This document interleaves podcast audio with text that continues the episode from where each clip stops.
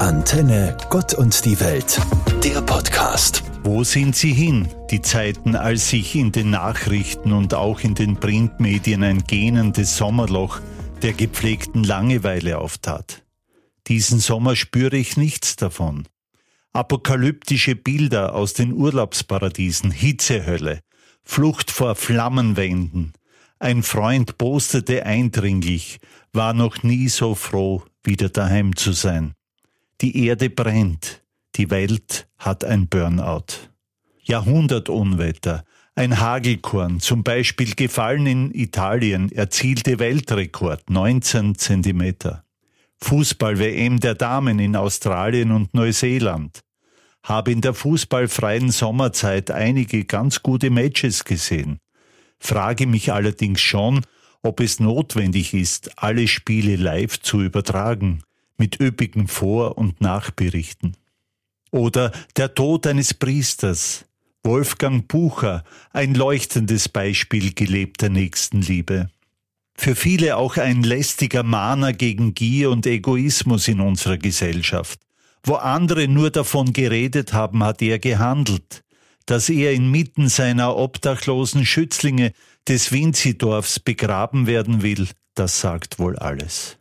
Open-Air-Konzerte, Freilufttheater-Musical-Vorführungen. Also, ich spüre von einer sommerlichen Langeweile nichts. Für mich gibt es kein Sommerloch und sollte mir wirklich einmal Fahrt werden, dann halte ich mir folgende Zeilen vor Augen. Wenn dich der Anblick des blauen Himmels mit Freude erfüllt, wenn du in der Natur die Signale der einfachen Dinge erkennst, dann freu dich unendlich weil deine Seele lebt.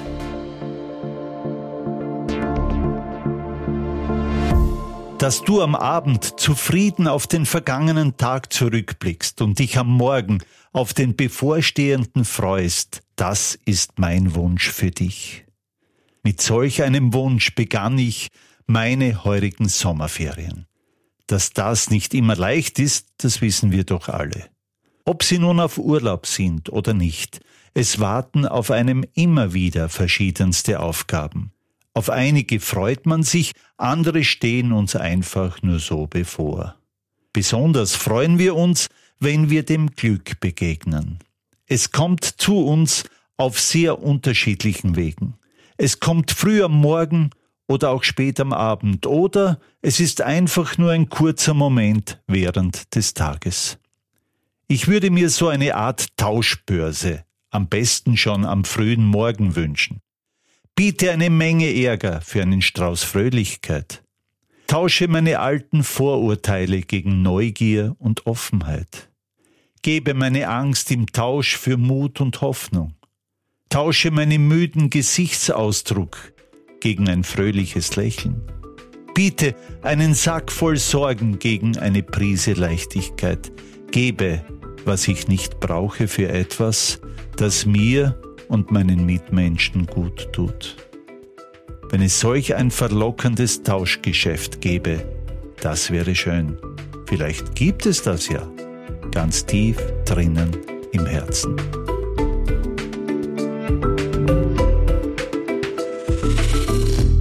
Unsere neu erwachte Sehnsucht nach ursprünglicher Verbundenheit mit der Natur führt uns in die Tiefe der Wälder, auf die Gipfel der Berge und in die Weite der Meere. Die Natur als Sehnsuchtsort gerät dabei immer häufiger zur Kulisse für Instagram-Posts. Menschen inszenieren sich inmitten unberührter Natur und bleiben zugleich seltsam unberührt von ihr. Der Wald wird zum Wellnessraum, die Berge zum Fitnessparcours, das Meer zur Kreuzschifffahrtsdomäne. Wir rücken der Natur mit klappernden Walking-Stecken und rasanten Mountainbikes auf den Pelz und benutzen sie als Arena unseres Selbstoptimierungswahns. Was können und sollen wir also tun? Wie kann sich da etwas ändern? Jane Goodall, eine Ikone des Umweltschutzes, mahnte in einem Interview in der Zeit. Wenn du willst, dass sich die Menschen verändern, darfst du sie nicht anschreien. Du musst dein Herz zeigen um die Herzen zu erreichen. Du musst mit gutem Beispiel vorangehen und vorleben. Es ist nicht vergeblich, wenn ihr euer Verhalten ändert. Lautstarkes Anklagen, der vorwurfsvolle Fingerzeig, polternde Panikmache oder einfach nur herumjammern, das war nie ihres. Auch wenn angesichts der Welt, wie sie sich uns heute zeigt, Panik durchaus angebracht wäre. Ich kann es nur immer wieder wiederholen. Unsere Natur, unsere Erde kann so schön sein. Passen wir auf sie auf. Wir haben nur diese eine.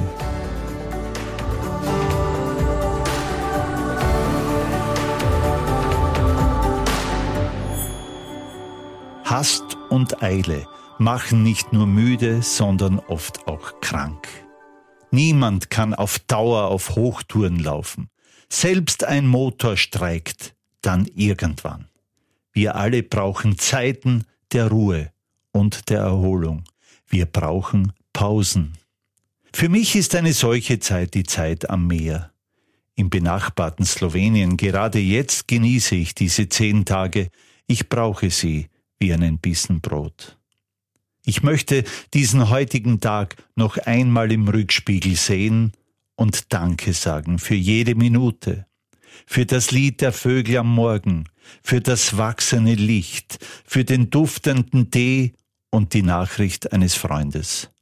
Danke für die Pizza zu Mittag, für die Blumen in meinem Fenster, für den Himmel mit seinen wechselnden Wolken und für den Rückenwind am Nachmittag. Danke für die vielen Kinder, die mit Hingabe Sandburgen bauten, als wären sie für die Ewigkeit. Danke für die Abendstunde zu zweit bei einem Glas Wein. Und nun zur Ruhe kommen, bis die Sonne wieder aufgeht am Morgen. Liebe Grüße aus der Ferne und auch Ihnen einen guten Abend. Ihr Theologe Walter Drexler. Antenne Gott und die Welt, der Podcast.